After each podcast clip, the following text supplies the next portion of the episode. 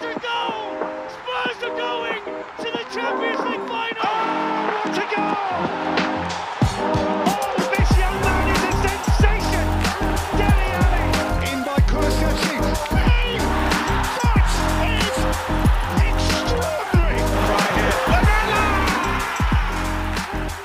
hatten ja überlegt, direkt zu Bournemouth noch eine Folge zu machen. Hätten wir das mal lieber gemacht, hätten wir noch eine positive Folge gehabt. Jetzt müssen wir das Fulham-Spiel auch mitnehmen und da gibt's leider nicht wahnsinnig viele positive ähm, Dinge zu besprechen. Aber ja, da müssen wir jetzt durch. Ist äh, nicht, wir sind, die Honeymoon-Phase ist ein bisschen over. Jetzt sprechen wir wieder über die, die schlimmen Dinge des Fußballs, beziehungsweise die negativen Dinge. Die Spurs sind aus dem IFL Cup ausgeschieden. Ähm, sie scheiterten im Elfmeterschießen gegen Fulham. Und ja, wie fühlst du dich eine Nacht später, David? Nicht sonderlich besser. Äh, ich war gestern Abend schon mega angefressen. Also wir haben das Spiel zusammen gesehen. Du kannst das bezeugen. Äh, ich habe das dann relativ gut ausgeblendet. Dann nach einer Weile bin ins Bett gegangen, aber heute Morgen und jetzt den Tag über ist dann doch der Frust da. Ähm ja, es wird heute eine Folge in zwei Hälften, sagen wir es mal so. Zum einen natürlich so der, der Teil zu Bournemouth, dann und dann der Teil zu Fulham, die schon ja irgendwie sehr konträr sind und die aber auch viele Erkenntnisse liefern. Ich glaube, wir haben auch über das Spiel gestern jede Menge zu besprechen. Ähm, viel Kritik, äh, viele Erkenntnisse. Und äh, insofern hoffe ich mal, dass, dass wir am Ende vielleicht zu einem, ja, dass wir einen Ausblick finden können für die nächsten paar Tage, für das nächste Spiel. Ist ja am Samstag, auch noch auf Transfers eingehen ähm, und dass wir das dann, diese Enttäuschung von gestern Abend ein bisschen verarbeiten können und ähm, einordnen können bevor wir zu den negativeren Dingen kommen, einfach mal so, so mittendrin so ein Einwurf, weil es so saulustig ist. Wie hast du reagiert, als du die, äh, dieses Transfergerücht Eric Dyer zum FC Bayern gelesen hast?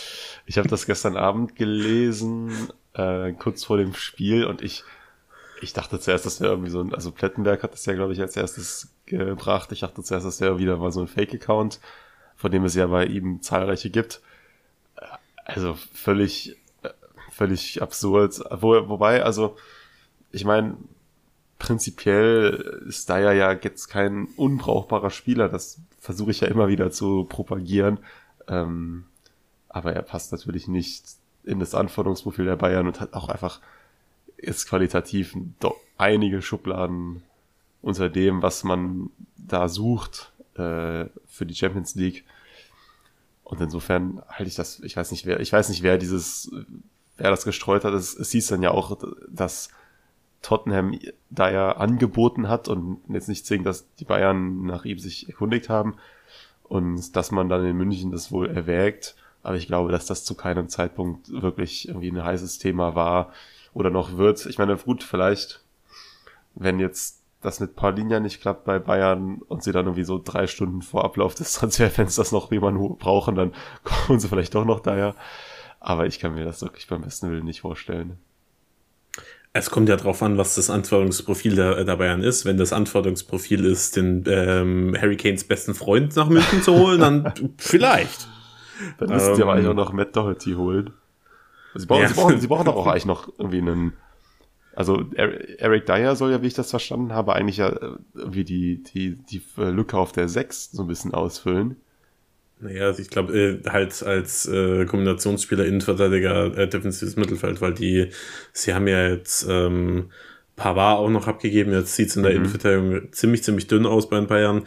Daher, ich kann schon verstehen, warum, warum man sich nach, nach einer günstigen Option umguckt. Und Eric Dyer ist zumindest erstmal im Passspiel vielleicht ganz in Ordnung, aber ja, also ich meine, dann, äh, es gab ja dann noch Meldungen, also es gab diese Meldung äh, mit ähm, das angeboten wurde. Dann gab es noch die Meldung, dass die, die Bayern das wirklich erwägen. Dann gab es auch noch BVB-Gerüchte. I don't know. Es ist alles ganz wild. Aber lass uns da später nochmal genauer drüber reden, wenn wir über die Zugänge, möglichen Zugänge und Abgänge im Rest des Transferfensters sprechen. Lass uns erstmal zu Bournemouth kommen, dem in der Chronologie früheren Spiel. Mhm. Und ich würde sagen, so im Großen und Ganzen war das wieder eine gute Performance. Nicht ansatzweise so stark wie gegen äh, Man United, aber das war, also beziehungsweise die zweite Hälfte gegen Man United, aber das war in meiner Wahrnehmung oder beziehungsweise meiner Meinung nach auch nicht wirklich zu erwarten. Im Großen und Ganzen war es wirklich wieder ziemlich gut. Äh, Madison und Romero für mich die herausragenden Spieler, beide überragend. Also ähm, Romero hat ja auch durchgespielt, hat er durchgespielt. Madison wurde relativ früh runtergenommen. Ähm, Romero wirklich wieder in quasi seiner Form vor eineinhalb Jahren oder so. Ähm, wirklich, wo man sich er dachte, an dem kommt keiner vorbei. Madison ist einfach fantastisch. Van de Ven wieder brutal gut. Grundsätzlich die komplette Viererkette Udo Gi auch mit einer tollen Vorlage für Kolosewski, Poro wieder solide. Ähm, das Spiel gegen Bournemouth hat eigentlich sehr, sehr viel Spaß gemacht und auch wieder Hoffnung für die Zukunft gegeben, weil es eben kein Ausrutscher gegen United war, sondern man ähm, selbst in einem Spiel, wo man nicht überragend ist, sondern nur gut, ähm, eben auch ähm, ein durchaus ordentliches Team dominieren kann und ja, einen relativ ungefährdeten Sieg nach Hause holen äh, kann. Ja, so, so kann man das ganz gut sagen, denke ich. Ich, ich fand die, ja, ich, also klar, die zweite Halbzeit gegen United war schon mega stark und so gut war es jetzt vielleicht gegen Bournemouth nicht, aber ich fand die Performance gegen Bournemouth doch eigentlich auch ziemlich gut. Es gab dann zu Beginn der zweiten Hälfte so eine Phase, wo man so ein bisschen die Kontrolle, wo ein bisschen die Kontrolle entglitten ist, aber das hat man ja auch glücklicherweise relativ schnell wieder gefunden, dann auch durch den, äh, durch das 2 zu 0, was dann ja auch so ein bisschen dann Bournemouth gebrochen hat letztendlich. Aber ich fand gerade in der ersten Halbzeit war das, fand ich sehr stark. Ähm, Madison mega, er hat ja auch dann das Tor geschossen, auch wenn er da nicht so viel letztendlich gemacht hat, aber fand ich extrem stark. Saar eine super Vorlage. Äh, du hast es schon gesagt, Udo Gi war für mich auch ein heißer Kandidat für Man of the Match, hat mir extrem gut gefallen. Bisuma erneut stark es war eine sehr runde, runde Team-Performance, fand ich. Es war ein Spiel, was super viel Spaß gemacht hat. Äh, ich habe das ja schon dir privat gesagt, der Samstags Early Kickoff ist eigentlich meine Lieblingsanstoßzeit, weil ich das irgendwie immer so schön finde, dann Samstagmorgens recht früh schon Premier League zu haben. Und wenn es eben auch, vor allem wenn man gewinnt, dann kann man so den restlichen Nachmittag wirklich komplett stressfrei irgendwie genießen oder meistens stressfrei genießen und dann, auch Bundesliga schauen, Premier League etc. Also eigentlich war das ein, äh, ein perfekter, ja, perfekter Start in den Samstag und in den Spieltag ähm, aus Tottenham Sicht und hat richtig Mut gemacht, denn solche Spiele gerade auswärts gegen Teams aus der mittleren Tabellenhälfte, das sind äh, Spiele, die man in der Vergangenheit auch gerne mal dann hergeschenkt hat. Und ähm, die Souveränität, mit der man dann gegen Bournemouth gewonnen hat, das war sehr vielversprechend. Ja, und ich fand tatsächlich auch keinen schlecht. Also es waren, ähm, wenn man, wenn man so die, die Startelf durchgegangen ist, äh, war eigentlich keiner der elf ähm, wirklich irgendwie katastrophal. Wir kommen noch zu der einen Person, Vicario auch wieder, äh, wieder star äh, stark. Sonny fand ich verbessert, Kulusewski auch verbessert, der macht dann am Ende auch das Tor. Hm. Die einzige Frage, und das ist so die, die, die Fanbase, glaube ich, jetzt aktuell mit am meisten beschäftigt. Was ist denn mit Richarlison?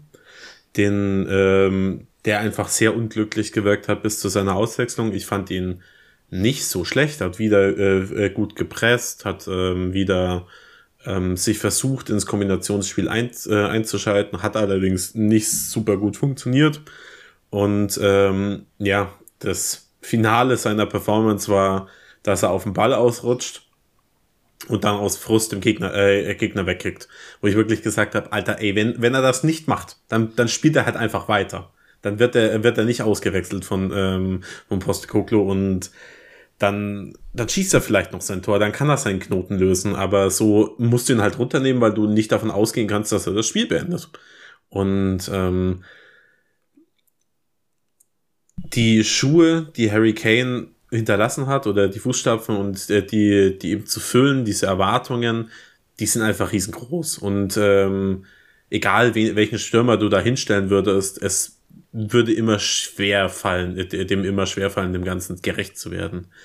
Richarlison macht es halt bisher leider noch nicht so gut.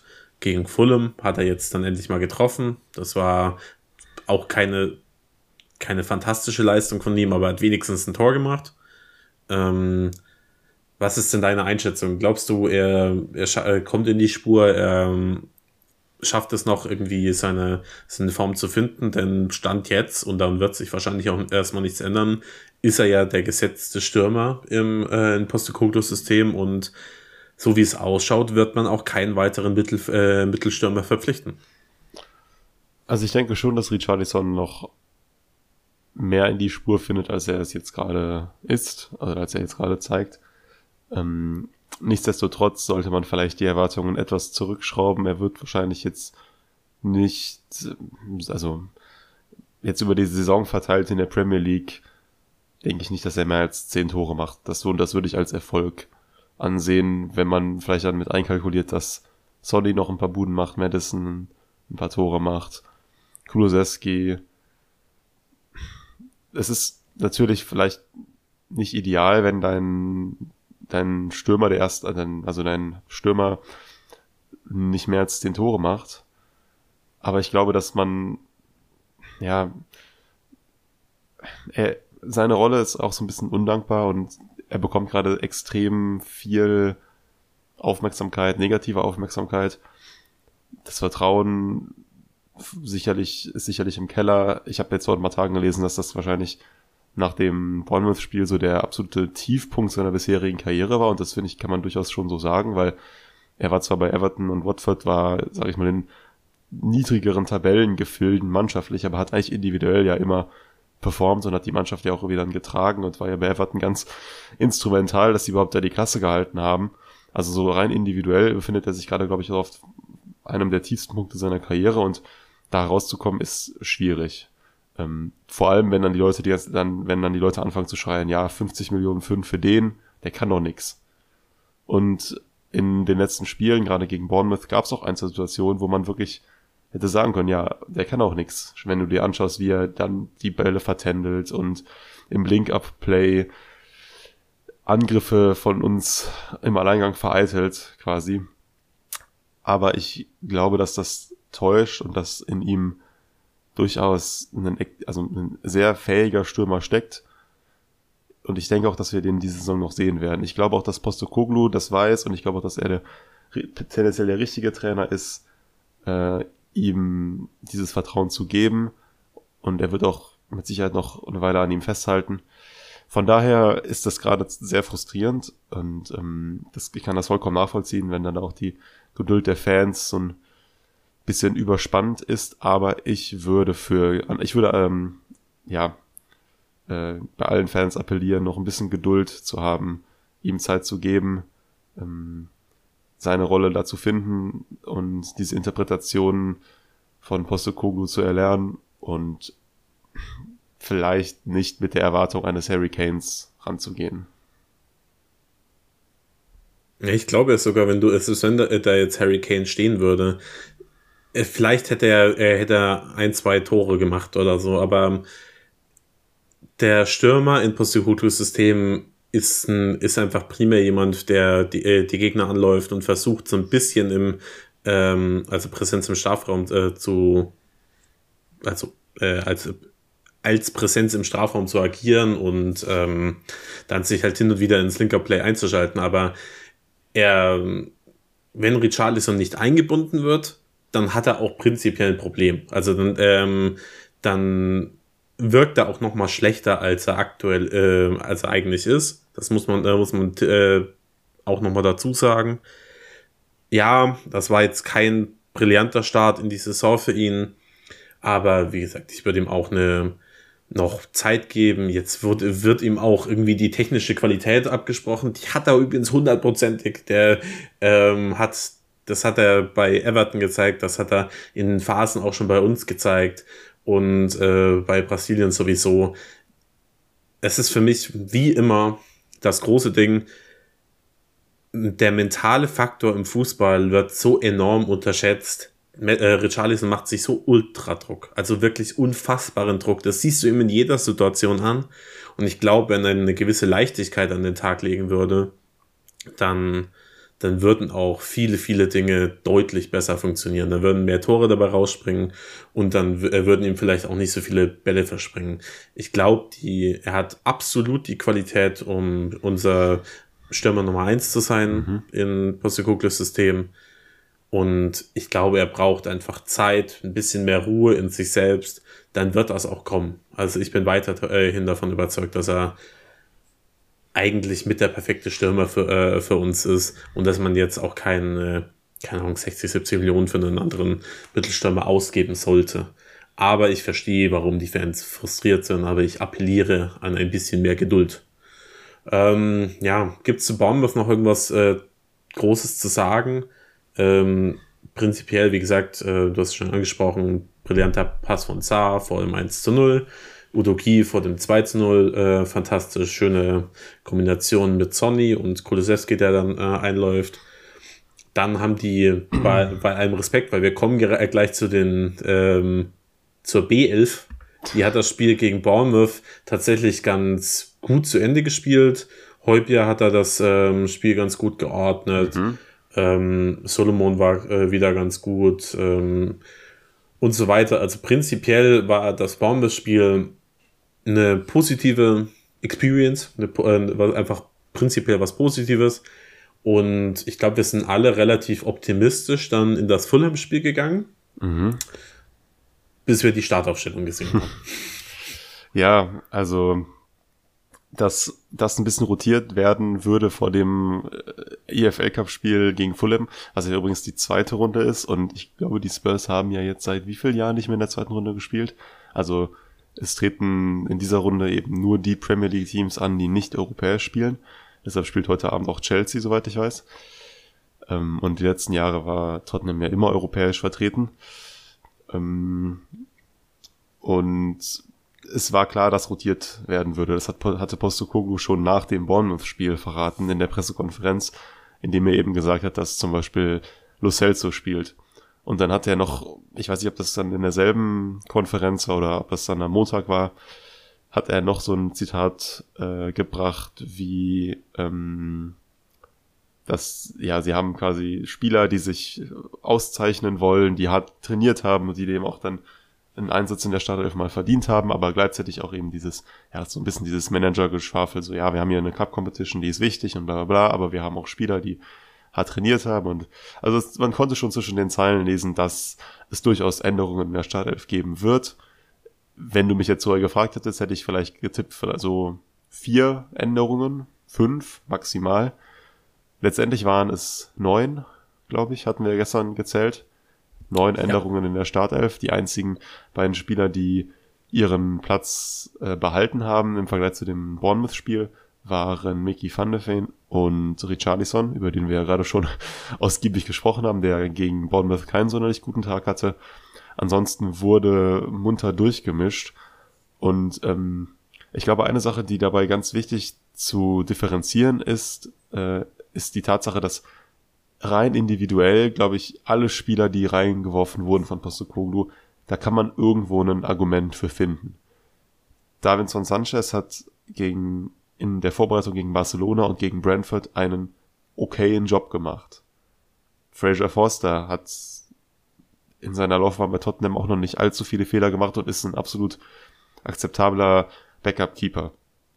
Ivan Perisic hat bislang bei seinen Kurzauftritten eigentlich immer gut performt, hat auch in der Vorbereitung gut gespielt, genauso wie Giovanni Lo Celso, genauso wie ein ähm, Solomon oder ein Heubier, der gegen Bournemouth dann eben ganz gut aussah. Also rein individuell, wenn du dir die Spieler anschaust, findest du für jeden ein vertretbares Argument, dass sie mal einen Startelf-Einsatz verdient hätten.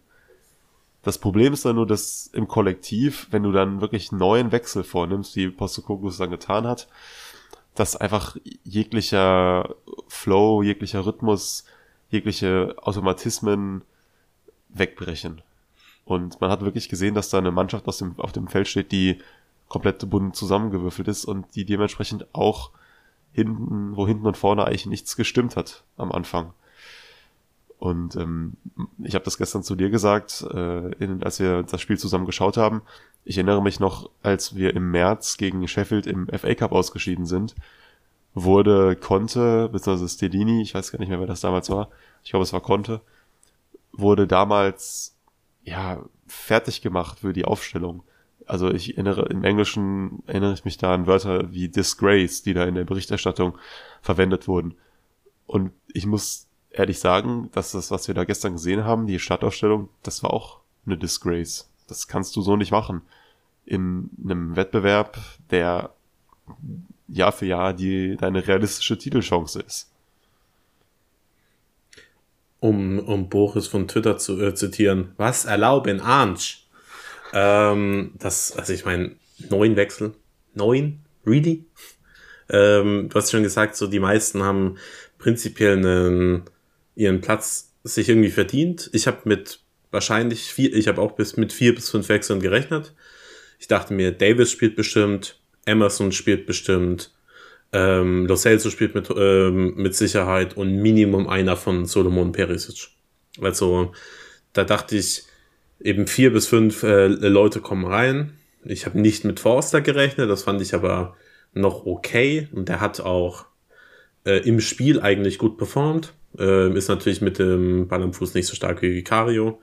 Und ähm, im Elfmeterschießen sah er sehr dumm aus, das muss man dazu sagen. Aber in, ähm, in den 90 Minuten hat er gut performt, hat ähm, einige äh, Bälle gut gehalten, das muss man dazu sagen.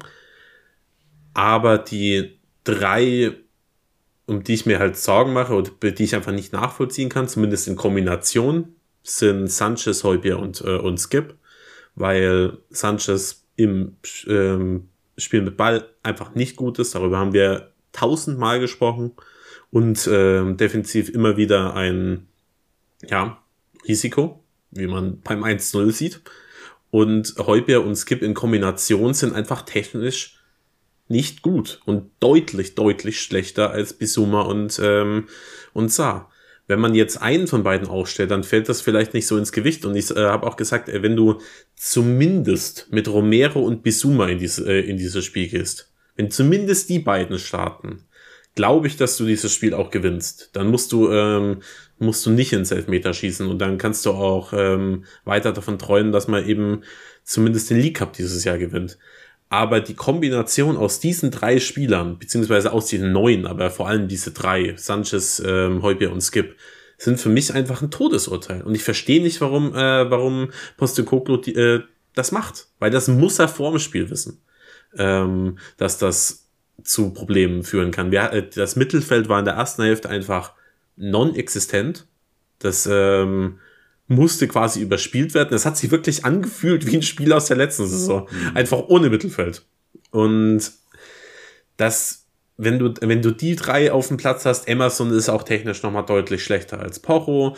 Ähm, Davis, ich fand, der hat ein ordentliches Spiel gemacht. Jetzt, jetzt nicht gut, aber ähm, unauffällig. Ist aber technisch auch nochmal schlechter als Udogi. Ähm, dann fehlt natürlich Madison vorne noch, auch wenn ähm, Lo Celso aus dem Mittelfeld wahrscheinlich noch der Beste war aber auch nicht gut. Aber dann fehlt Madison eben auch noch und so weiter. Und ich verstehe einfach beim besten Willen nicht, wenn, äh, warum Postecoglou neun Spieler austauscht in der Saison, in der wir nicht international spielen. Mhm. Weil das rotiert wird in, äh, in so einer Woche voll, äh, vollkommen klar. Fulham hat auch Spieler ausgetauscht. Aber warum denn neun? Warum denn nicht fünf? So ist ähm, jetzt auch mit mit ein paar Stunden, keine Ahnung, wann war das Spiel, also mit fast, ähm, fast 24 Stunden, ähm, ja, und, äh, also zum drüber nachdenken, kann ich es immer noch nicht nachvollziehen, mhm. warum er neun Spieler austauscht. Ja. Weil er, wir spielen am, wir spielen am Wochenende gegen Burnley und danach ist Länderspielpause. So, warum, warum rotiert er denn nicht nochmal gegen Burnley ein paar Spiele rein? Die sind Aufsteiger. Die solltest du ähm, auch schlagen, wenn, äh, wenn da, keine Ahnung, wenn er eben da dann Skip statt Saar spielt oder so. Und hm. ich bin enttäuscht, dass man ausgeschieden äh, ist. Ich bin auch ein bisschen wütend, ähm, weil ich die Entscheidung Postecoglous nicht nachvollziehen kann. Aber ja, er hat natürlich off offensichtlicherweise weiterhin meinen vollen Support. Er wird seine Schlüsse daraus gezogen haben. Und dann hoffen wir mal, dass jetzt in den nächsten zwei Tagen bis Ende des Transferfensters auch noch Schlüsse gezogen werden und vielleicht äh, ein paar Spiele abgegeben werden, die nicht mehr im Verein sein sollten. Aber ja. Ja, ja ähm, wir haben bis Januar 17 Spiele. Das ist eine absurde Ja. Statistik. Äh, vor allem, wenn man das vergleicht mit letztem Jahr. Wir hatten wahrscheinlich letzte, wenn man jetzt mal, also wir haben heute den 30. August. Wir hatten wahrscheinlich letztes Jahr zu dem Zeitpunkt bis zur WM-Pause 17 Spiele und die war äh, am 11. November. also das ist äh, unterschiedlicher könnten diese könnten die Spielpläne und die Saisons eigentlich gar nicht sein. Ähm, Postokoglu hat dann ja nach dem Spiel, glaube ich, gesagt, und ich versuche ihn jetzt mal irgendwie zu zitieren oder ansatzweise zu paraphrasieren, angesprochen auf die Frage, warum er dann so viel rotiert hat, hat er dann sowas gesagt wie, ja, er müsste ja irgendwie herausfinden, irgendwie was für ein Spieler, Spielerpersonal er vor sich hat, welchen Spielern er vertrauen kann, bla bla bla. Ähm, und also prinzipiell stimmt das ja sch- schon, was er sagt. Auf der anderen Seite hat er ja schon, hat er ja auch die Preseason, in der er dann meinetwegen ein bisschen experimentieren kann, schauen kann, wie er Spielern vertrauen kann und wie nicht. Und zum anderen ist es dann auch, wie du jetzt schon mehrfach gesagt hast, da möchte ich jetzt noch gar nicht lange darauf eingehen, einfach die Menge, die es macht. Also ja, dann äh, rotierst du gegen Fulham zwei, drei, vier meinetwegen neue Reihen, um, behältst aber den, den Kern oder das, ja, die, das Rückgrat der Mannschaft zusammen mit meinetwegen Romero, Bisuma, Madison und Son oder so, wobei gut, Madison war, vielleicht hätte man, also er war ja ein bisschen auch da, äh, fraglich für das Bournemouth-Spiel, also dass man ihn rausnimmt, okay. Aber meinetwegen halt dann mit Romero, Bisuma, Son, Van der Ven oder so. Ähm, und nimmst dann einen dieser Spieler gegen Burnley raus und schickst dann da vielleicht äh, jemand anderen ausfällt. Also das, das Gefühl fehlt mir halt hier bei dieser, bei dieser Teamauswahl und ich bin mir sicher, dass Postecoglou seine Lehren ausgezogen haben wird. Ähm, es gibt natürlich auch den Standpunkt, dass Leute sagen, okay, Postecoglou kann auch nur mit dem quasi agieren, mit dem, was er vor sich hat und auch wenn er vielleicht jetzt nicht gezwungen war zu rotieren, weil wir am Wochenende gegen Burnley spielen und da sind auch noch ein paar Tage dazwischen und danach ist Länderspielpause. Im Endeffekt ist es ja trotzdem dann keine Entschuldigung, dass unsere zweite Garde einfach so einen krass, dass wir da so einen krassen Leistungsabfall haben und das deutet auf schwache Kaderplanung hin und das wiederum und auch schwache Kaderplanung seit Jahren und das wiederum, da liegt der Ball dann natürlich bei Daniel Levy und ähm, das sind auch, denke ich, Argumente, die gehört werden sollten und ähm, da werden wir auch gleich sicher dann nochmal drüber sprechen, über das Transferfenster. Ähm, lass uns vielleicht noch ganz kurz, weil du das eben auch schon mal so ein bisschen drauf eingegangen bist und wir da auch Rückmeldungen zu bekommen haben, nochmal so ganz knapp die Performance von gestern anhand von Spielern nochmal kurz durchgehen. Wer hat ganz ordentlich performt, wer hat wirklich einen ganz miesen Tag erwischt. Wir müssen jetzt vielleicht nicht jeden Spieler ein, auf jeden Spieler eingehen, aber zumindest so ein, zwei Namen mal hervorheben im positiven wie im negativen Sinne. Ähm, Gerne. Und lass mich einen Satz noch sagen, das, ähm, ähm, zum Abschluss bezüglich dieser Rotation. Und zwar, ähm, das habe ich dir gestern während des Spiels auch schon gesagt, du ernennst vor der Saison drei Captain und im ersten K.O.-Spiel spielt keiner davon. Das ist einfach nur für mich so ein Zeichen, so bisschen, bisschen viel. So, wenn, ähm, wenn äh, Romero da eben als äh, Kapitän aufläuft und spielt, dann kannst du vielleicht da auch anders in die, ähm, in die Partie gehen. Aber dann spielen Son, Madison und, äh, und Romero nicht. Das finde ich ein bisschen matsch. Aber lass gerne auf die ähm, einzelnen Spiele eingehen und ich überlasse dir wieder das Wort. Ähm, ja, also ich glaube, man kann, wenn man positiv ein, zwei Namen hervorheben möchte, kann man, glaube ich, durchaus Mickey van de Ven erwähnen, der auch ein, zwei Wackler hatte defensiv, aber Er steht schon bei zwei Toren. prinzipiell, prinzipiell wieder eine ganz ordentliche Leistung abgegeben hat. Auch Fraser Forster war zumindest in der regulären Spielzeit, finde ich, okay, auch wenn er, wie gesagt, einfach jedes Mal, wenn der Ball an seinem Fuß ist und er sich irgendwie viel Zeit lässt und da ein Fulham-Spieler auf ihn zugerast kommt, dann rutscht mir wirklich das Herz in die Hose. Also, ähm, ja, gut. Ähm, und vorne, ja, Solomon mit einem okayen Spiel, aber auch unauffällig. Richarlison wirkte, von, wie ich fand, sehr bemüht. Teilweise dann in Halbzeit 1 noch so ein bisschen zu bemüht. Dann hat er seinen Treffer bekommen, was ich ihm auch sehr gönne. Ich hoffe, dass das vielleicht ein kleiner Brustlöser sein kann und jetzt nicht zu sehr überschattet wird von dem ansonsten doch eher schwachen Spiel. Ähm, ben Davis fand ich auch vollkommen in Ordnung, war auch wirklich merklich offensiv involviert, auch in der zweiten Hälfte hat er, war dann häufiger im Strafraum oder an der Strafraumgrenze, nicht in dem Maße, wie es ein Destiny Udogi kann, spielen kann, aber trotzdem ähm, eigentlich so, wie ich mir das vorstelle als Backup Linksverteidiger. Ähm, aber dann gab es halt auch Spieler wie Oliver Skip, der komplett neben sich stand, gefühlt. Ähm, Davinson Sanchez ist, finde ich, ein schwieriger Fall. Ja, defensiv sehr unglücklich.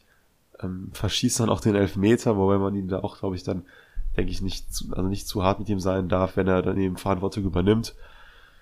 Ähm, Pierre-Emile Heubier auch schwierig einzuschätzen. Ähm, ich hab, hatte gestern so ein bisschen das Gefühl, dass er im Kopf vielleicht schon bei Manchester United ist ich weiß nicht, oder bei irgendeinem Verein und dass sich die Zeichen jetzt doch eher verdichten, dass er vielleicht noch geht, weil er mit Same. dieser Rolle nicht zufrieden ist, die er hat.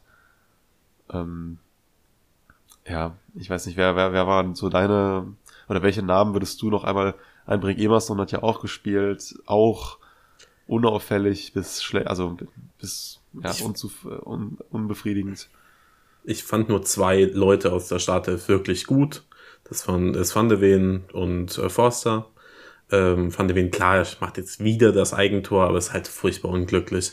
Das ist ein, ähm, das kein, bei keinem der beiden Tore kannst du ihm jetzt irgendwie eine Schuld zuschieben. Ähm, Forster war, wie gesagt, in der regulären Spielzeit stark, also zumindest auf der Linie. Ähm, ben Davis war okay. Und sonst fand ich eigentlich durch die Bank weg alle Spieler enttäuschend. Also ähm, nicht alle, die waren nicht alle katastrophal. Für mich waren die drei, die eben mich am meisten enttäuscht haben, immer eben Heubier, Skip und äh, Sanchez. Aber ja, keiner war wirklich gut. In der ersten, die erste Hälfte war auch einfach furchtbar. Das muss man einfach dazu sagen. Es haben ganz, ganz viele Leute gesagt und geschrieben, dass es sich angefühlt hat wie eine Performance aus der vergangenen Spielzeit. Und da gehe ich voll mit. Dann in der zweiten Hälfte mit ein paar Einwechslungen wurde es besser. Madison war wieder stark. Ähm, äh, keine Ahnung, Scarlett war okay in den paar Minuten, die er bekommen hat, war jetzt aber auch nicht wirklich auffällig. Ja, gut, er hat immer in 45 äh, gespielt, aber ja. eher unauffällig, fand ich. Also das, ja. Das, das ist für mich, für mich mehr ein pos positiver Takeaway, dass äh, Postokoglu scheinbar den Jugendspielern vertraut. Allerdings frage ich mich, ich kann dir diesen Wechsel immer noch nicht erklären, warum er, ähm, warum er da Lo Celso runternimmt und Scarlett bringt. Denn wenn er jetzt Richarlison runtergenommen hätte zur Halbzeit und Scarlett bringt, dann denken wir, ja, gut, hätte ich jetzt zwar nicht gemacht, aber er gibt schon in einem gewissen Rahmen Sinn. Aber Lo Celso war ja, wie gesagt, für mich aus diesem Dreier-Mittelfeld noch der auffälligste. Und ähm, dadurch, dass die erste Hälfte eben so ein non-existentes Mittelfeld hatte, fand ich das irgendwie merkwürdig. Es wurde allerdings auch mit Scarlett danach erstmal besser. Richtig gut wurde es hinten raus, aber erst als dann eben auch noch andere Spieler kamen, wie Kulosewski, Sonny, Saar, der zwar kein gutes Spiel gemacht hat, aber ähm, ist jung und sei ihm verziehen. Ähm, Im Endeffekt komme ich einfach immer wieder bei dem Punkt raus, dass ich mir denke, so, warum? Warum äh, rotierst du so viel? So eben klar, dass jemand wie Madison und Udugi, die beide irgendwie angeschlagen waren ähm, in den letzten Spielen, dass die nicht starten, ist ja total, total okay. Aber eben, warum denn neun? Warum denn wirklich neun Spieler rausnehmen? Ich verstehe es nicht und ähm, da kann er kann natürlich sagen, ja, er muss die Leute testen auf Wettkampfhärte, aber warum denn im K.O.-Spiel? Dann, dann wechsel halt gegen Burnley neunmal. So ist, ähm, das war für mich das deutlich wichtigere Spiel, denn ich glaube, die allermeisten hätten unterschrieben, so, wir gewinnen ein, eins dieser beiden Spiele und das andere verlieren wir. Dann auch alle gesagt, okay, dann gewinnen wir das Fulham-Spiel und dann verlieren wir halt gegen Burnley. Oder? Wärst du da auch mitgegangen? Ja. Also wenn, wenn du dir nur eins aussuchen kannst? Definitiv, zumal ich auch nicht, mir irgendwie nicht vorstellen kann, dass sie gegen, also Burnley sind nicht gut gestartet in die Saison. Ich, ich weiß nicht, ich hätte mir jetzt ich hätte mir nicht vorstellen können, dass ich kann mir nicht vorstellen, dass wir da verlieren. Aber das wird mir am Samstag wahrscheinlich auch um die Ohren fliegen. Ähm, ja, es. Ich habe ich hab gerade noch mal so ein bisschen, wir haben ja eben auf Twitter geschrieben, dass wir gleich aufnehmen, ob es noch irgendwie so Themen, Themenvorschläge gibt. Ich habe da gerade noch mal so ein bisschen parallel durchgescrollt. Da war die Frage von Philipp, ähm, hat Ange zu viel rotiert oder einfach keine Breite im Kader? Und ähm, beides. Ich wollte auch, ich wollte auch sagen, beides. Ja, also klar, wir, es ist, es ist erschreckend und es ist ein Wachrüttler, dass wir offenbar eigentlich, dass sich keiner unserer beiden Innenverteidiger verletzen darf, also Van de Ven oder Romero, weil da einfach dann der Leistungsabfall zu krass ist, also die Breite im Kader und das ist nicht gut, also ist nicht gut genug und das, obwohl unser Kader komplett aufgeblasen ist mit wie viel Spielern 35 oder so. Ähm, gleichzeitig und selbst, also selbst wenn wir jetzt ähm, einen, eine Top B11 hätten, kannst du in meinen Augen nicht einfach mal, also dieses so, ich weiß nicht, so ein bisschen wie im FIFA-Karrieremodus, so ich habe hier meine A11, meine B11 und mach dann einmal, bewegt dann einmal den Joystick beim Teammanagement und dann habe ich elf frische Beine und das ist alles, ist quasi alles genau gleich. So, das ist im Fußball, äh, Fußball in der Realität nicht so. Und ähm, du kannst, ich, ich weiß nicht, es gibt sicherlich Spiele, in denen das mal funktioniert hat, in denen mal ein Trainer so viel rotiert hat, aber das kann, ich erachte das eigentlich nie als gesund für, für die Mannschaft. Ja, ich meine, wenn wir gegen den unterklassigen Verein spielen, dann meinetwegen, aber Fulham hat gerade gegen Arsenal äh, 2 zu 2 gespielt. Das ist, die sind kein schlechtes Team. So, es ist, äh, gibt einfach keinen Grund, so viel zu rotieren. Und ja, so, warum denn? so, ich, ich verstehe es einfach nicht. Ich, äh, wir können da jetzt auch noch eine halbe Stunde drüber diskutieren, aber im ja. Endeffekt ähm, gibt es einfach keinen Grund, dass du neuen Spieler rausnimmst. So, es ist nicht so, dass jetzt in, der, in den nächsten Wochen ähm, ultra viele Spiele anstehen.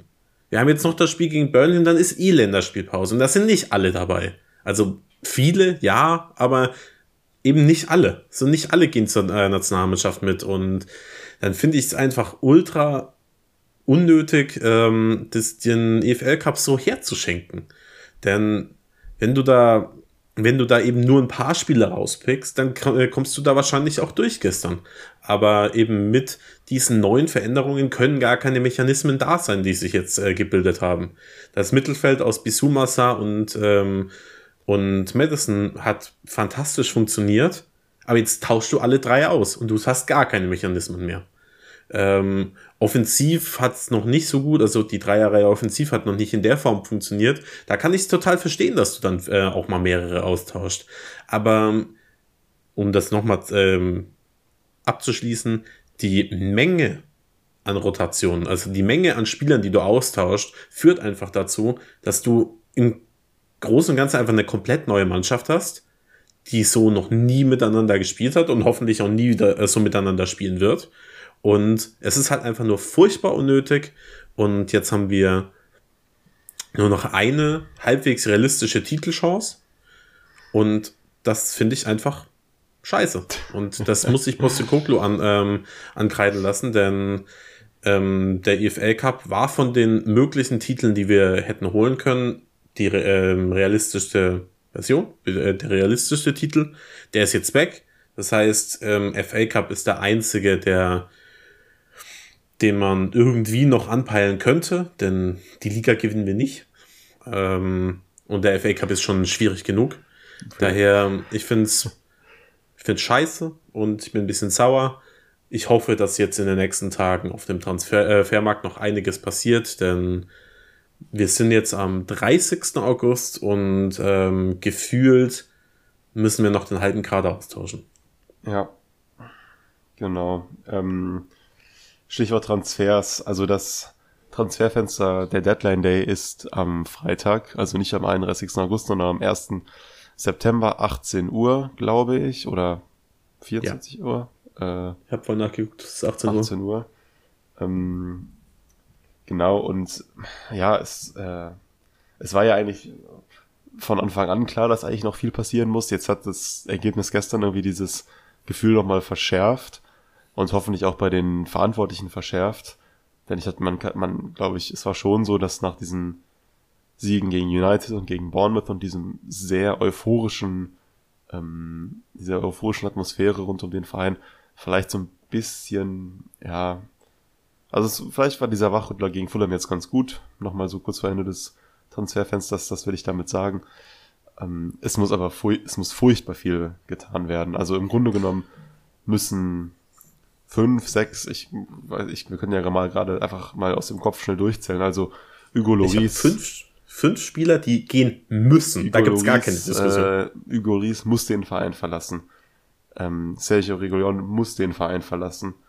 Tanguy Ndombele äh, muss den Verein verlassen. Dann Eric Dyer muss den Verein eigentlich auch verlassen, weil er offensichtlich keine Spielzeit mehr bekommt und auch äh, ein, kein Homegrown-Spieler ist. Das heißt, du müsstest ihn registrieren. Das heißt, er muss eigentlich auch gehen. Ähm, äh, und, und, und, noch Tanganga. Das äh, sind für mich die fünf, die gehen müssen. Ja, Tanganga ist für mich ein Sonderfall, weil er halt Homegrown und auch Clubgrown ist. Ähm, das heißt, wenn er jetzt bleiben ja. würde, das würde mich nicht stören, aber er, du verbaust ihm halt auch ein bisschen die Karriere, weil der, wir haben das ja schon zigtausendmal besprochen, er ist jetzt 24 oder so und wie, hat wie viel, zehn Profispiele gemacht? Das, das war wirklich, wie häufig ich dir das äh, in unserem London-Urlaub äh, gesagt habe, wo dann die Gerüchte zu, äh, zu Inter und Luton gekommen sind. Ich so, der geht zu Luton, du bist 24 und hast drei Profispiele gemacht. So, spiel doch einfach mal eine Saison Fußball. Ähm, weil ich finde, der hat ja durchaus Potenzial, ein ordentlicher oder ein solider irgendwie Premier League-Verteidiger zu sein. Aber dafür muss er halt auch mal einfach mal spielen mhm. und nicht nur trainieren. Ja. Und das, äh, das hat er halt einfach bisher in seiner Karriere nicht. Das heißt, ja. ich meine, wir brauchen diese, diese Club Grown, also diese ähm, äh, Club Train äh, Spieler brauchen wir dieses Jahr nicht, weil wir nicht international spielen und in der Premier League ähm, gibt es diese Unterscheidung nicht. Daher, ähm, ich würde ihn jetzt einfach ein Jahr an beispielsweise Luton verleihen vielleicht überzeugt er ja, dass du ihn nächstes Jahr als, ähm, keine Ahnung, Innenverteidiger Nummer 4, 5 irgendwie im Kader unterbringen kannst. Da, aber du musst ihn halt jetzt abgeben, weil er bringt nichts. Also er ist, er ist ja einfach nicht im Kader. Also diese, das meine ich auch mit diesen fünf Spielern. Hugo Loris, Dyer, Tanganga, Regelon und äh, Dombele waren noch in keinem äh, Matchday-Kader dabei. Hm. Ähm, und warum äh, solltest du Spieler in deinem Verein äh, halten, die halt nie, äh, nie irgendeine Rolle spielen äh, würden. Klar, Tanganga ist theoretisch halt Homegrown, das ist der einzige von diesen fünf, aber im Endeffekt ähm, wäre das halt nur eine, wäre da quasi nur eine Nummer. ein Statist im Kader. Und den kannst du auch mit anderen Leuten auffüllen. Dann ähm, registrierst du halt Ashley Phillips als Beispiel. Der ist 18, den musst du nicht ähm, ähm, registrieren, aber den kannst du registrieren als, mhm. äh, als Homegrown Player. Und ähm, ja, das sind die fünf, die gehen müssen, aber eigentlich müssen ja noch, ganz, äh, noch deutlich mehr den Verein verlassen. Wir haben jetzt schon darüber ja. gesprochen. Heubier hat nicht gewirkt wie jemand, der ähm, einfach mit, ähm, nicht seinen Fokus auf die Spurs richtet. Ich, ähm, für mich hätte der im Elfmeterschießen antreten, äh, antreten müssen anstelle von Sanchez. Also hm. Der Madison ist ja danach angetreten, aber für mich so anstelle von Sanchez, darüber haben wir jetzt gar nicht gesprochen, aber der darf keinen Elfmeter schießen. So, Ben Davis und Heubier müssen an äh, seiner Stelle äh, antreten. Das sind die Spieler, die ich als Führungsspieler der vergangenen Jahre wahrgenommen habe.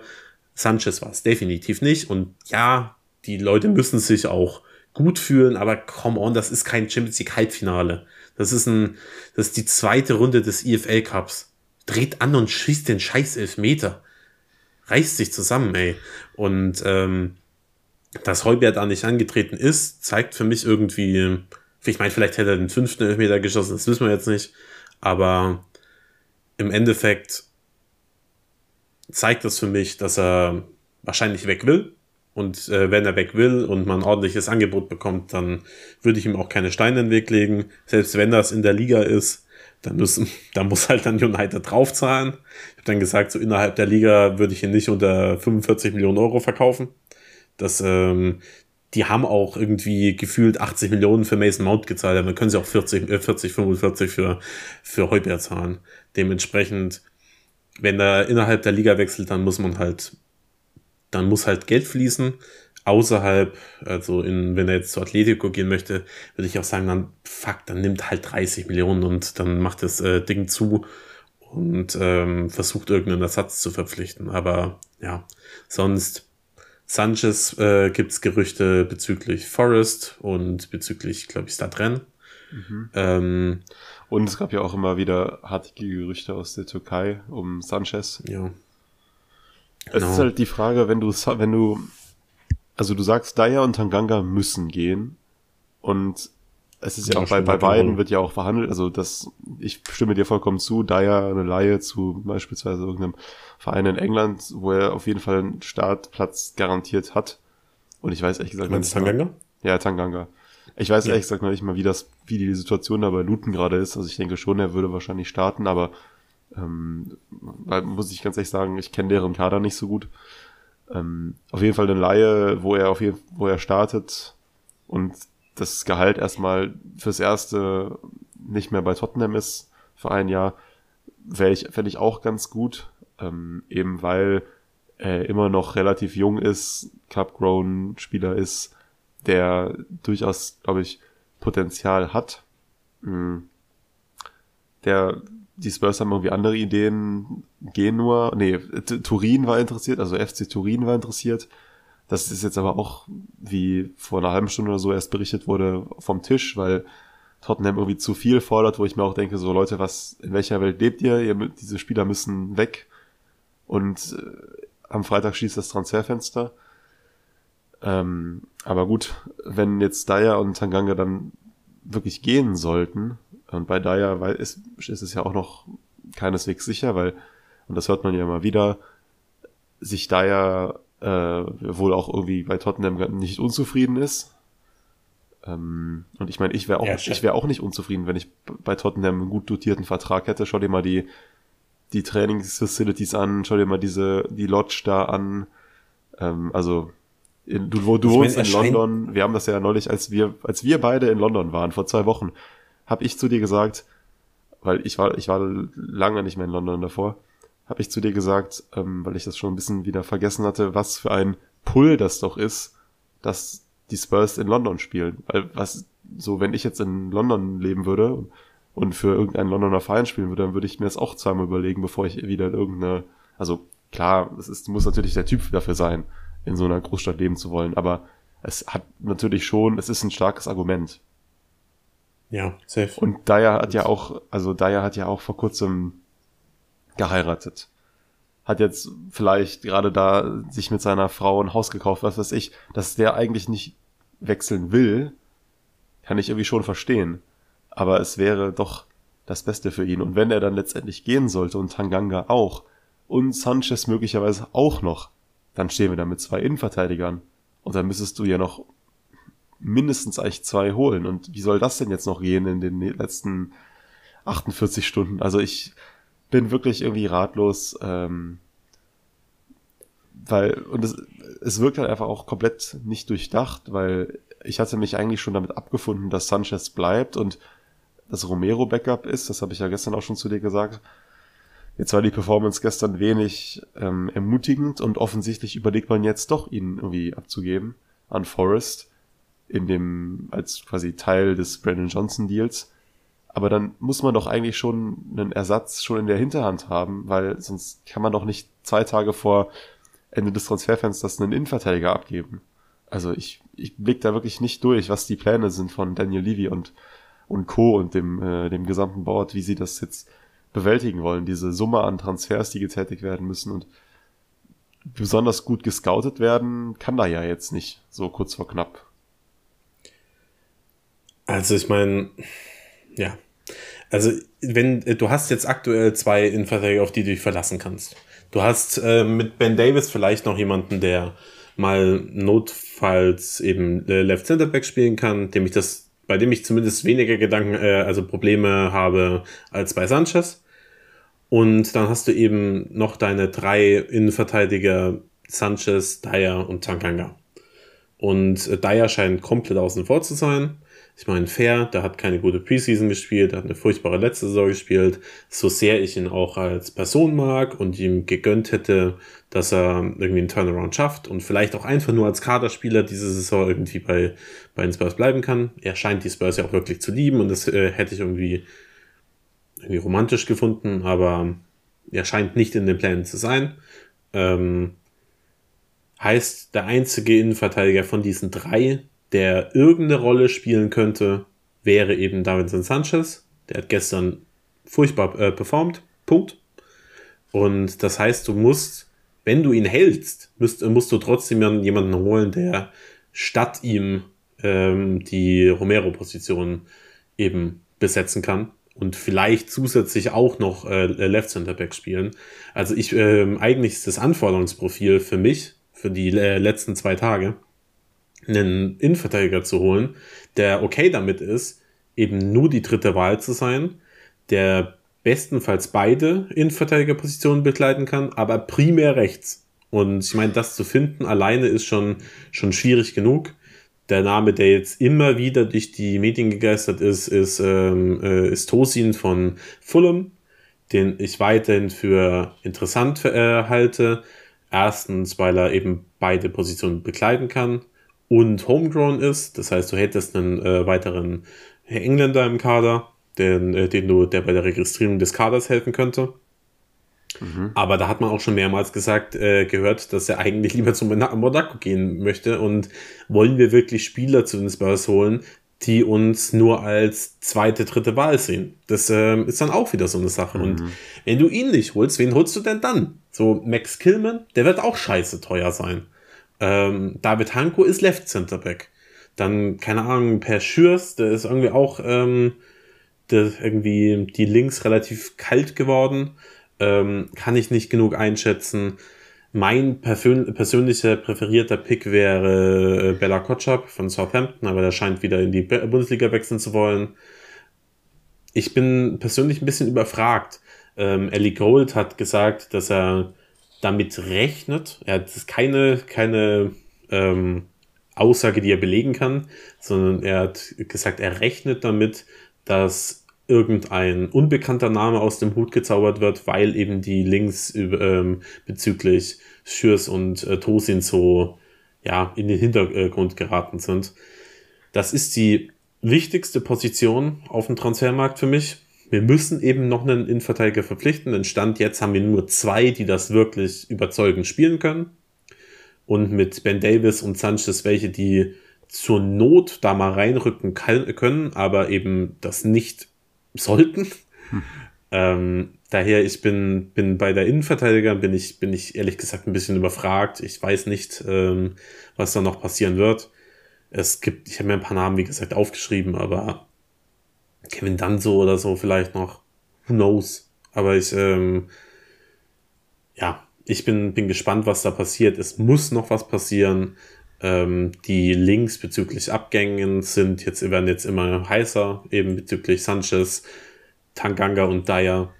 Das heißt, man wird da noch Leute abgeben und dann hoffentlich, also man wird da noch jemanden verpflichten. Alles andere wäre eine absolute Farce. Wenn man mit der aktuellen Innenverteidigung in die Saison gehen würde, das wäre, das würde ich dem Board ehrlich gesagt nicht verzeihen, weil das ist, ähm, das war vor dem Transferfenster klar, dass wir zwei Innenverteidiger brauchen. Ja, ähm, eins meiner Lieblingsgerüchte oder Transfermeldungen, die heute gestreut wurden, wer weiß, ob das stimmt, aber ähm, Tanguy Ndombele soll ja verliehen werden mit Kaufoptionen. Auch es ist ja auch wirklich furchtbar, dass wir die ganzen Spieler immer nur per Leihe loswerden, weil halt sich außerhalb von England niemand das leisten kann, diese Spieler wie Ndombele zu holen, die halt komplett unrealistische Gehaltswünsche haben, weil sie halt auf diesen fetten Verträgen jetzt bei Premier League Vereinen sitzen. Ähm, Ndombele will aber nicht zu Genua, weil er bei einem Champions League Team spielen möchte. Ja. Brillant hat er, hat, er, hat er bewiesen in den letzten Jahren, dass er, äh, dass er äh, auf Champions League Level performen sollte. Er kommt ja nicht mal bei uns hin gerade. Wir spielen auch keine Champions League. ähm, ey, dieser, dieser Typ regt mich so auf. Ey, Mann, ich, ey, ich wie unfassbar, also war mein absoluter Wunschspieler 2019. Also mit großem Abstand gesagt, wenn ich nur einen einzigen Transfer haben kann, dann ist es Tongi Nombele. Der war überragend damals bei Lyon und vor allem gegen, in den Spielen gegen Man City. Aber den, den haben wir jetzt einen Sechs-Jahres-Vertrag gegeben. Das heißt, er hat immer noch zwei Jahre. Und ähm, du kriegst ihn einfach nicht los. Wir, wir verleihen ihn wieder. Dann ich weiß nicht, wie die Gehaltsaufteilung bei, beim Neapel-Deal war, aber da haben wir hundertprozentig auch äh, einen großen Teil des Gehalts gezahlt. Wenn der jetzt zu Genua wechselt, dann ist das genau dasselbe. Und dann muss er auch da erstmal hin, äh, hinwollen. Das heißt, ich habe, ähm, ich glaube, ich habe im März oder so gesagt, ich weiß nicht, ob im Podcast, aber ich habe es äh, euch auf jeden Fall mal gesagt, das Beste, was passieren kann, ist einfach eine Vertragsauflösung, wo alle einfach äh, getrennte Wege gehen. Und nicht ja. mal das passiert. Das, also, also sorry, aber der Tongi Nombele hat einen Vertrag bis 2025, der kann noch zwei Jahre weiter über 100.000 die Woche bei Tottenham verdienen. Warum sollte er seinen Vertrag auflösen? Nee, zu dem Zeitpunkt, da gab es immer noch die Gerüchte, dass in Neapel den, äh, den, ähm, den langfristig behalten möchte. Deswegen habe ich gesagt, ist mir scheißegal, ich, äh, ich brauche kein Geld von denen. Ich will einfach nur, dass er aus dem Kader raus ist. Ähm, und ja. seitdem sind halt die, es gab ja, glaube ich, auch Meldungen, dass die den äh, haben wollten. Ob das jetzt stimmt, sei dahingestellt, wahrscheinlich nicht. Ähm, aber ja, kein Plan. Es ist, ähm, dass er den Verein nicht langfristig verlassen will, kann ich nachvollziehen äh, auf finanzieller Ebene, aber er versaut sich halt die Karriere. Also er könnte irgendwo vielleicht nochmal einen Neuanfang wagen. Es gab ja auch da Gerüchte bezüglich ähm, ähm, türkischen Clubs. Aber ja, wird wohl nicht passieren. Wir werden wieder, ihn wieder nur verleihen. Ich gehe auch bei Regilon nur von der Leihe aus. Ich gehe eigentlich bei allen nur von der Leihe aus, abgesehen von Hugo, äh, Hugo Loris, der den Verein ablösefrei verlassen wird. Und vielleicht Eric Dyer, der, für den man drei Millionen bekommt oder so. Ähm, und der hat auch nur noch ein Jahr Vertrag. Daher, ich finde das schwierig, sehr, sehr, sehr, sehr schwierig. Ähm, die Frage ist, ob im Mittelfeld noch was passiert, wenn ähm, Pierre-Emil Heubier den Verein verlassen sollte. Musst du da eigentlich nochmal nachlegen, weil du weißt nicht, wie die Situation mit Bentancur weitergeht. Ähm, mhm. Der ist jetzt, glaube ich, noch bis Ende Oktober raus oder Mitte Oktober. Mhm. Ähm, aber dann muss man schauen, wie er von der Verletzung wiederkommt. Der ist, ähm, da fällt dann, keine Ahnung, wann hat er sich denn verletzt? Im Januar? Im Februar, Februar? Anfang Februar. Das heißt, er wäre dann acht Monate raus. Äh, es gab früher immer mal die Regel, dass äh, Spieler genauso lange brauchen, um wieder in die Spur zu kommen, wie sie verletzt sind. Das gilt heutzutage sicherlich nicht mehr in der Form, aber man muss davon ausgehen, dass der bis auf jeden Fall bis ähm, ja bis zum Neujahr keine große oder beziehungsweise nicht mehr an seine Normalform rankommen wird. Und dann musst du da eigentlich noch einen Spieler holen, und die Frage ist halt, wen? Denn ähm, das Mittelfeld ist, im, ist prinzipiell, wenn alle fit sind, ziemlich stacked. An Bisuma kommst du eigentlich nicht vorbei. Ähm, im, die Achterposition ist mit Saar und Bentancur in der Theorie besetzt und ähm, wir suchen halt einen, eher einen Sechser, das heißt die Zehnerposition ist eigentlich irrelevant. Mein präferierter Pick einfach nur vom Scouting-Profil wäre weiter nicht, Federico weiß, äh, Redondo. Nicht, es ist es ist natürlich ein, ein, ein Hipster-Scouting-Pick, obviously. Da gebe ich auch zu. Ich habe von dem noch kein volles Spiel gesehen, nur sehr viele ähm, einzelne Szenen. Und ähm, ich finde ihn, finde ihn sehr, sehr spannend. Ich glaube, dass er auch ähm, zu Postecoglou sehr, sehr gut passen könnte und dass man mit ihm einen interessanten Spieler holen könnte, den man halt in der Hinterhand aufbaut, der jetzt nicht zwingend reingeworfen werden muss, aber das vielleicht eben machen kann, wie, wie man das bei, bei Willis auch macht, langsam aufbauen und dann vielleicht zum, zum neuen Jahr wirklich ja, wirklich Teil des Kaders sein mhm. könnte, den musst du auch nicht äh, nominieren. Als wenn du jetzt einen Spieler holst, der halt über 21 ist, der, den musst du dann halt auch wieder im Kader irgendwie unterbringen. Das äh, ist bei ihm nicht der Fall. Den, äh, der ist 20 Jahre alt, der ist genauso wie Willis, musst du den nicht nominieren, den kannst du einfach so ähm, einsetzen und er würde den Kader halt nicht zumüllen. Das wäre wahrscheinlich mhm. der, meiner Meinung nach, der einfachste Pick für die Position. Dann gibt's von Feyenoord natürlich noch äh, Mats Wiefers, äh, äh, Mats Wiefer, der irgendwie interessant wäre, der, der glaube ich auch mal ein, zwei Spiele Innenverteidiger gespielt hat letztes Jahr. Aber ich glaube wirklich nur ein, zwei. Das heißt, ähm, vielleicht könnte er da auch notfalls mal covern. Aber auch da denke ich mir, der ist eigentlich zu gut, um nur die zweite Rolle hinter, hinter Bisuma zu spielen. Und wenn der, der könnte zu ganz anderen Vereinen wechseln und hätte wahrscheinlich am Ende mehr Spielzeit. Das heißt, die ganze Situation mit Pierre-Emil Heubier ist total schwierig. Weil wenn du ihn jetzt abgibst, musst du ja irgendjemanden holen. Aber wen? Vielleicht haben sie jemanden in der Hinterhand, den wir alle nicht auf dem Zettel haben. Aber mir fällt zumindest kein, kein Pick ein, den ich für ultra realistisch halte. Redondo halte ich nicht für realistisch. Ich glaube nicht, dass er kommt, obwohl ich es äh, sehr spannend finde. Ähm, und der halt irgendwie bezahlbar ist, weil sie werden jetzt keine 40 Millionen für einen Backup-Mittelfeldspieler äh, ausgeben. Soll ich mal deine, deine äh, Hipster-Fußballmanager-Scouting-Bubble zerstören und dir sagen, dass ich mir zu, hm, ja, 65 Prozent, 70 Prozent sicher bin, dass wir am Freitagabend um 17.54 Uhr ein Angebot über 35 Millionen Euro für Conor Gallagher akzeptiert haben, ak akzeptiert bekommen vom FC Chelsea und wir den dann verpflichten. Ist halt kein Sechser, ne? Ja, nee, klar, ich weiß, ich weiß. Aber, also ich, aber, ich ist, mag, ich, aber ist äh, jung, englisch, homegrown, und äh, wer bestimmt ist so gefühlt, und das meine ich jetzt überhaupt nicht despektierlich, weil ich ihn auch eigentlich für ganz cool, also auch eigentlich einen ganz guten Spieler halte, ist sowieso genau die Art von Spieler, die Daniel Levy gerne verpflichten würde. Ich hätte überhaupt kein Problem mit, äh, mit Conor Gallagher im Kader. Ich finde, ähm, der ist massiv overhated. Der war bei Palace richtig gut damals. Mhm. Und ich mhm. glaube, dass der auf der Achterposition bei, ähm, bei Postekoglu wirklich eine gute Rolle spielen könnte. Aber wir brauchen einfach keinen für die Achterposition. Und deswegen, ist, vielleicht sehe ich irgendwas nicht. Vielleicht ähm, plant er doch mit Saar hin und wieder mal auf der 6. Aber hat er halt bisher nicht getan. Und das, dementsprechend sehe ich den, den Gallagher-Transfer einfach nicht. Also ihn als Spieler kann ich mir gut in dem System vorstellen, aber als Puzzlestück im Kader sehe ich keinen Grund, ihn zu verpflichten. Aber ich bin auch nur irgendein Dude, der hin und wieder mal in sein Mikrofon labert, wenn, wenn Postokoglu der Meinung ist, dass man ihn verpflichten sollte und dass er eine gute Addition für den Kader wäre, dann go for it. Dann macht's halt. Ich habe nichts gegen den Spieler an sich. Ja, nee, keine Ahnung. Es gab ja auch gerade eben wieder so ein neues Gerücht um ihn. Deshalb habe ich das jetzt einfach mal so reingeworfen.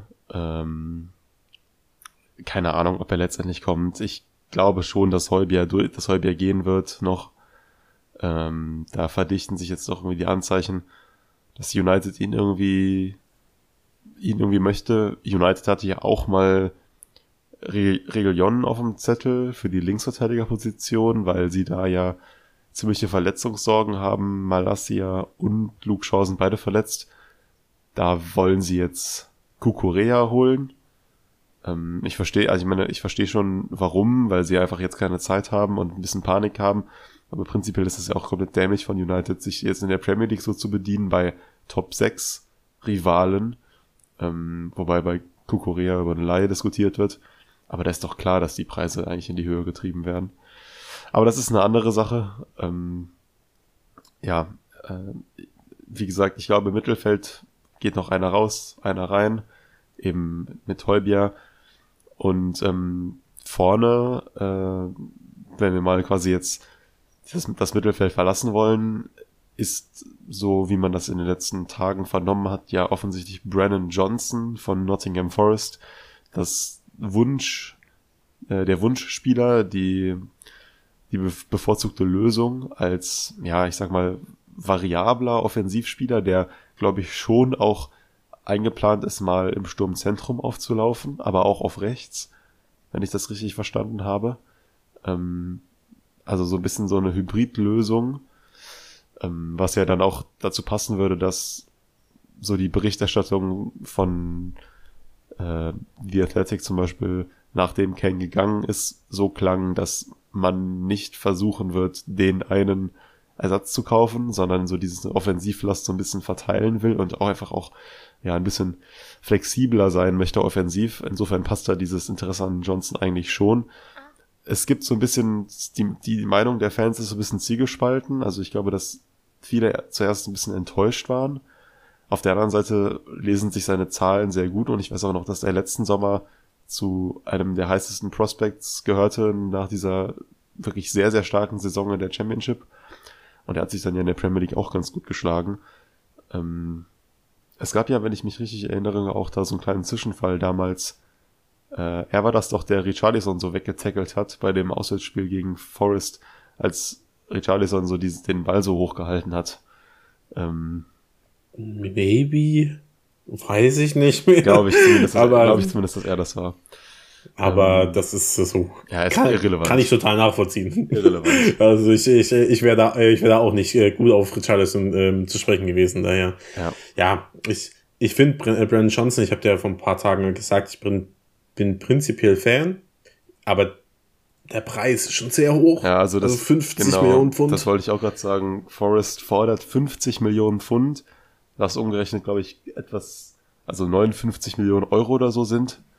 Und wir bewegen uns dann jetzt hier wieder schon ganz schnell im Territorium teuerster Einkauf der Vereinsgeschichte. Oder zumindest kratzen wir daran. Ähm, und das ist dann schon wirklich eine, eine saftige Hausnummer. Äh, Brentford war auch interessiert an Johnson. Sie haben mehrere Angebote abgegeben, die alle abgelehnt wurden und jetzt wollen sie sich wohl auf andere Ziele konzentrieren. Ihr letztes Angebot waren 43 Millionen Pfund. Also dann. und ich glaube, eine Weiterverkaufsgebühr äh, war auch noch drin. Ja. Also. Ich meine, ich glaube, dass vielleicht sagt dann Horace jetzt auch dann, wenn am Freitag Johnson immer noch da ist und sie irgendwie Geld wollen, Geld brauchen oder so, dann gehen sie auch noch mal ein bisschen runter mit ihren Preisvorstellungen, aber ich glaube, so 40 Millionen Pfund muss man, glaube ich, mindestens zahlen. Und ja, das ist schon, das ist immer noch sehr viel. Ja, also für mich mehr so ein, vielleicht bin ich da auch in den mental in falschen Preisregionen unterwegs und äh, äh bin mental noch irgendwie im Jahr 20, 2017 oder so. Aber für mich ist das halt ein Spieler, den du eigentlich nicht für mehr als 30 Millionen holen solltest. Ich, äh, ich mag ihn, ich glaube, er hat Potenzial, aber du sagst es, wir reden hier von jemandem, der dann an der Grenze des äh, Rekordtransfers äh, kratzt und das sehe ich zumindest nicht, ähm, dass er diese Qualität Stand jetzt hat. Er scheint allerdings der absolute Wunschspieler von Postecoglou zu sein und ähm, wenn er ihn unbedingt haben möchte, dann wird er sich schon irgendwas dabei gedacht haben. Und dann halte ich es auch für die richtige Entscheidung, da tendenziell ein bisschen mehr auszugeben. Denn an Geld hapert es jetzt nun wirklich nicht. Wir haben genug ähm, Geld durch Harry Kane eingenommen. Wir haben sowieso genug Geld im Verein. Das heißt, ähm, daran sollte es jetzt eigentlich nicht scheitern. Also wenn man da jetzt 5 Millionen mehr bezahlt, als man eigentlich ausgeben möchte, und dann äh, Postecoglou den Kader zusammen hat, den er haben möchte, dann go for it. So, was, äh, warum sollte man äh, das dann nicht machen? Ich, äh, es ist sehr, sehr viel Geld, aber er ist halt eine Allzweckwaffe für die Offensive. Er kann rechts spielen, er kann links spielen, er kann im offensiven Mittelfeld ähm, magieren, der kann mit Sicherheit auch mal im Sturmzentrum äh, spielen. Das heißt, einfach jemanden Schweizer Taschenmesser zu haben, den du überall reinwerfen kannst, ist, glaube ich, jemand, äh, jemand, den du der dem Kader grundsätzlich sehr gut tun würde. Ähm, aber ja, viel Geld. Mhm. Ähm, ja, hast du zu Johnson noch irgendwas zu sagen oder wollen wir zum, zum letzten großen Namen kommen, der jetzt in den letzten paar Stunden aufgetaucht ist. Äh, ich habe zu Johnson eigentlich nichts zu sagen. Äh, ich, was ich zu sagen habe, ist, dass ich glaube, dass er kommt. So, ich glaube, dass man ihn holt Ja, ich auch. für wahrscheinlich hat am Ende irgendwie so 40 Millionen Pfund, vielleicht ein bisschen mehr, was eine ordentliche Hausnummer ist. Ähm, und da muss man schauen, ob er das rechtfertigen kann. Ich, ich habe mir mal so ein paar Highlights-Clips reingezogen. Das ist ja mal trügerisch, aber das sah eigentlich ziemlich gut aus, muss ich sagen. also ich, ich, bin, ich bin gespannt. Ich glaube, er kommt, äh, auch unabhängig davon, ob noch jemand geht. Ich glaube, das ist so das Ziel Nummer eins. Ähm, ich habe gerade gelesen, vor drei Minuten von Fabrizio Romano. Ich bin hier parallel, muss ich gestehen, da war ich auch auf Twitter unterwegs, um nochmal zu schauen. Bin ich denn nicht interessant genug? Um nochmal zu schauen, was. Äh, also immerhin tweete ich ja nicht während der Podcastaufnahme, das macht ja Max teilweise. ähm, äh, ich hab, nein, ich wollte nochmal schauen, was, die, was so die Hörerinnen und Hörer geschrieben haben. Und dann habe ich gesehen, dass äh, die Gespräche, dass irgendwie Ndombele und Genua ist wohl auch off. Also not, not happening. Not happening. Genauso wie Tanganga zu Turin nicht. Glaubst du, wir können einfach ähm, ähm, ein Dombele einfach so in, in, in Nottingham irgendwo abgeben oder so, wenn wir auf dem Weg äh, zu, äh, zu Johnson sind und den einfach am äh, Vereinsgelände abstellen und die nehmen den? Ja, Ist da, es, gibt's da eine Option? es wäre wirklich. Also ich, ich ähm, nochmal, also ich verstehe halt nicht, was, was äh, Tongi mit seiner Karriere noch vorhat. Ja, ich, Aber jetzt ich, ist der ich, Punkt, äh, Punkt wo, er, äh, wo er halt, wenn er noch einen Turnaround machen möchte, dann ist muss er jetzt kommen. ich kann das, wir können das von außen nicht beurteilen und ähm, ich möchte ihm auch auf keinen Fall Unrecht tun, aber es wirkt auf mich gerade nicht so, als hätte er noch irgendwie Interesse, eine besonders große Fußballkarriere zu haben. Und ich glaube, dass er das auch nicht braucht, um, ja, um, keine Ahnung, zu leben. So. I don't know. Finanziell bestimmt nicht, aber ähm, wir haben ihm einen ordentlichen Vertrag gegeben.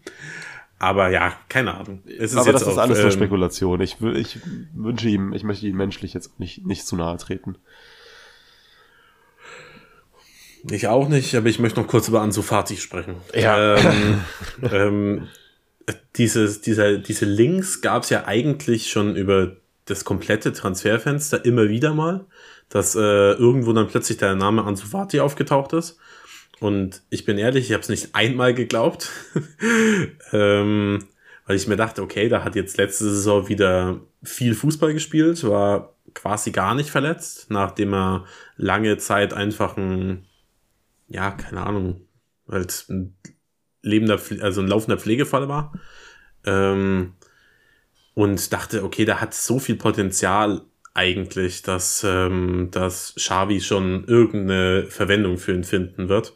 Jetzt scheint Barca ihn aber wirklich abgeben zu wollen und die ähm, Spurs in Kombination mit Chelsea scheinen aktuell die realistischste ähm, Destin äh, Destination zu sein, ähm, also der äh, realistischste Ort, der realistischste Abnehmer.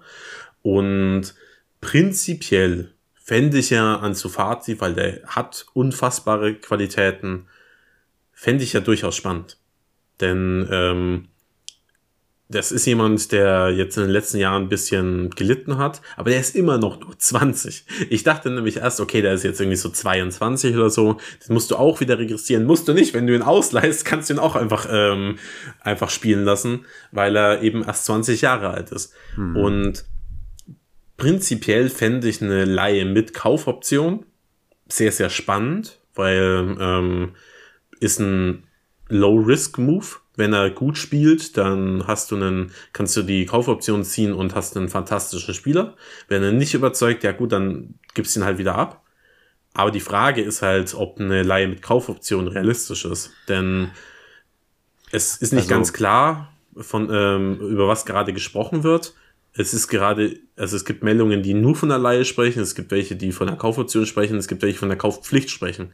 Und ähm, eine, nur eine Leihe finde ich irgendwie albern, weil warum sollte man ähm, jetzt Barca die Spieler ausbilden?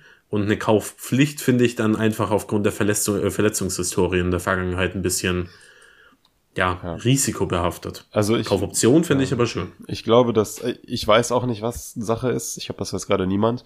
Ähm, ich meine, es gibt lass uns das doch mal vielleicht dann der Perspektive von beiden Vereinen anschauen. Wie du sagst, also für Tottenham wäre, glaube ich, eine Laie mit Kaufoptionen ähm, die beste Variante. Für Barca wahrscheinlich nur eine Laie. Ich glaube, eine Laie mit Kaufpflicht wäre für Barcelona auch insofern okay, dass sie dann sagen, okay, dann sind wir ihn halt los, verlieren potenziell ein großes Talent, aber ich glaube, dass man sich, dass man das vielleicht verschmerzen könnte, aber ich glaube, Barcelona würde ihn am ehesten wahrscheinlich einfach verleihen und dann nächsten Sommer gucken, aber ihn Hauptsache erstmal von der Liste runter haben und äh, weitere Hebel aktivieren und irgendwelche neuen Spieler holen oder was weiß ich. So. Also die Interessen der beiden Clubs sind schon eigentlich konträr, aber Barcelona ist so desperate. Die wollen noch Cancelo holen. Wen wollen sie, ich weiß nicht, wen sie noch alles holen und registrieren wollen. Die haben, also Tottenham ist in der viel stärkeren Verhandlungsposition. Die müssten eigentlich Barcelona ausquetschen und da eine Kaufoption irgendwie rein äh, irgendwie mit in den Vertrag schreiben. Also nur eine Laie wäre absolut sinnfrei. Ähm, wie du sagst, man bildet Barcelona irgendwelche Spieler aus oder hilft ihnen irgendwie zurück in die Spur und äh, tut Barcelona quasi einen Gefallen. Wozu? Wozu? Also, also ich, ähm, ich meine, prinzipiell ist ja Ansu Fati ein Spieler, der den Spurs weiterhelfen kann. Aber wir haben jetzt schon so viele Flügelspieler im Kader. Also wir haben Sonny, Kulusewski, Solomon, Hill, Perisic, wir haben da hätten Brandon Johnson und ich habe bestimmt jemanden vergessen völlig egal, aber wir haben ultra viele ähm, mhm. Flügelspieler im Kader. Das heißt, wenn du ihn ausleihst, was bringt dir das? Also, ähm, du verbaust ja dann tendenziell anderen Spielern die Spielzeit und ich kann mir halt nicht vorstellen, dass jetzt noch ein Flü äh, Flügelspieler den Verein verlässt. Also nee. vielleicht Brian Hill. Ja, der ähm, ist halt verletzt, also wer holt ihn, ja. wer holt ihn jetzt? Das kann ich mir, also am ehesten, also Kulusewski und Son sind untouchable, so. Ja, Solomon äh, als neue Solomon ist neue Verpflichtung geht auch nicht. Ähm, wobei ich jetzt Paris wenn ich ganz ich ganz, ganz ehrlich, wenn man jetzt stell dir vor, du hättest jetzt vor zwei Monaten die Chance gehabt, du holst eh entweder Anzufati mit Kaufoption oder Solomon ablösefrei hätten dann vielleicht Fatih geholt, aber das war vielleicht vor zwei Monaten noch nicht so hat sich ja. noch nicht so präsentiert, keine Ahnung.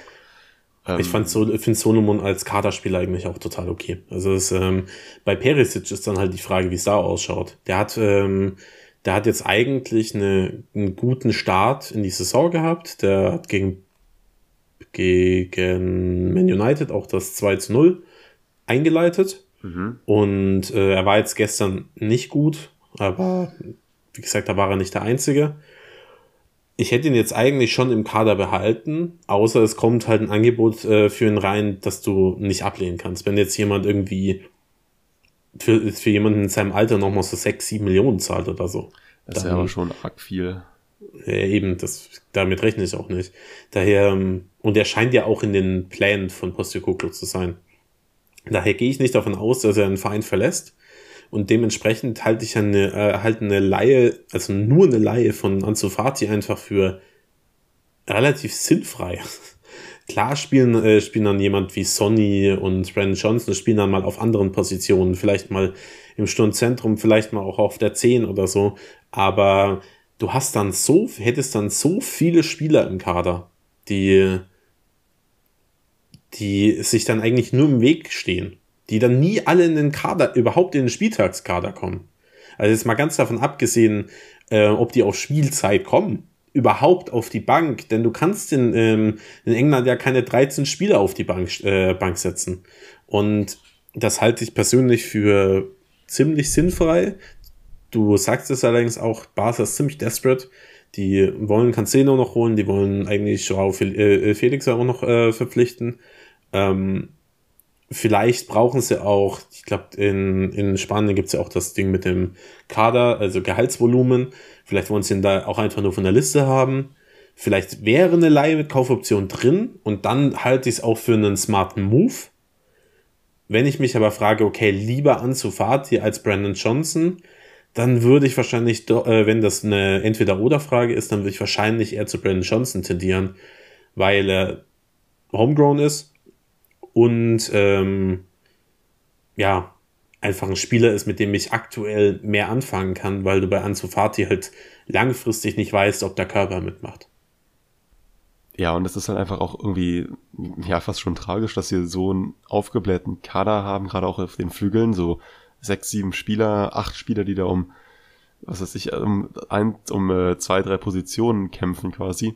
Und es sich trotzdem und auch mit Blick auf gestern so anfühlt, als dass wir null rotieren können irgendwie. Und ähm, das, der Kader ist einfach im Gesamtbild noch alles andere als rund. Also wir haben das auch gestern gesagt, als wir das Spiel gesehen haben. Erste Elf, klar, stark und sehr beeindruckend, was wir da jetzt gegen United und Bournemouth gezeigt haben. Aber dahinter wird's dann doch echt sehr dünn und das hat sich dann gestern nochmal wirklich krass so gezeigt. Ja, gehe ich voll mit. Ich habe übrigens ähm, nachgesehen, ich habe einen vergessen, ich habe Sessignon vergessen. Ähm, den du vielleicht sogar wirklich zum Kader registrieren brauchst. so traurig das ähm, auch ist. Man hätte, wenn man die beiden holt, wenn man Anzufati und Brandon Johnson holt und keinen anderen abgibt, hätte man acht Spieler für zwei Positionen. Das ist absoluter Overkill. Wozu? Hm. Wenn du Brian Hill noch abgibst, der jetzt, ich glaube, hieß es irgendwie, ist irgendwie so zwei Wochen vom Comeback weg. Das heißt, es gäbe die Möglichkeit, dass er ähm, den Verein noch verlässt. Bei Cessino ist es absolut unvorstellbar. Ich weiß nicht, wie lange der noch raus ist, aber es glaube noch ein, zwei, drei Monate oder so. Daher, vielleicht gibst du Brian Hill noch ab.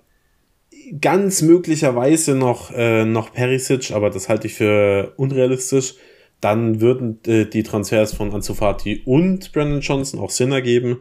Wenn du jetzt allerdings höchstens noch einen abgibst, dann glaube ich, ergibt es eigentlich auch kaum Sinn, beide zu holen. Also dann geh lieber mit Brandon Johnson, der ist flexibler einsetzbar, der kann vielleicht mal, äh, auch mal im Sturmzentrum äh, spielen. Dann brauchst du mit Ansu Fati den Kader nicht noch mehr aufblähen.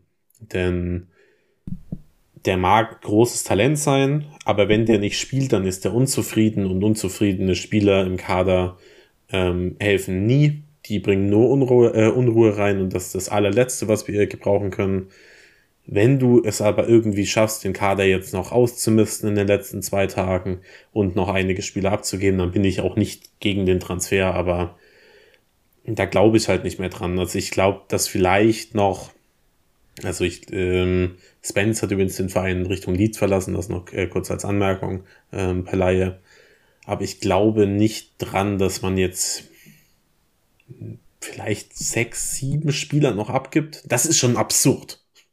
Ähm, aber mehr dann halt auch nicht. Also ich habe gesagt, die fünf müssen eigentlich gehen, aber dann hast du mit Sanchez, mit Heubier, mit eben irgendeinem Flügelspieler, hast du noch so viele Spieler, die, die du auch noch abgeben könntest, aber wirklich realistisch ist das alles nicht mehr.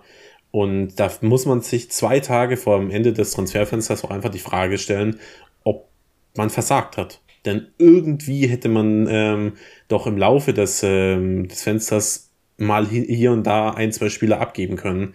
Denn so steht man jetzt wieder da und kann nur Spieler verpflichten, wenn man den Kader noch ausmistet. Äh, und ob das wirklich in einem sinnvollen Rahmen noch passiert in den letzten 48 Stunden, sei mal dahingestellt.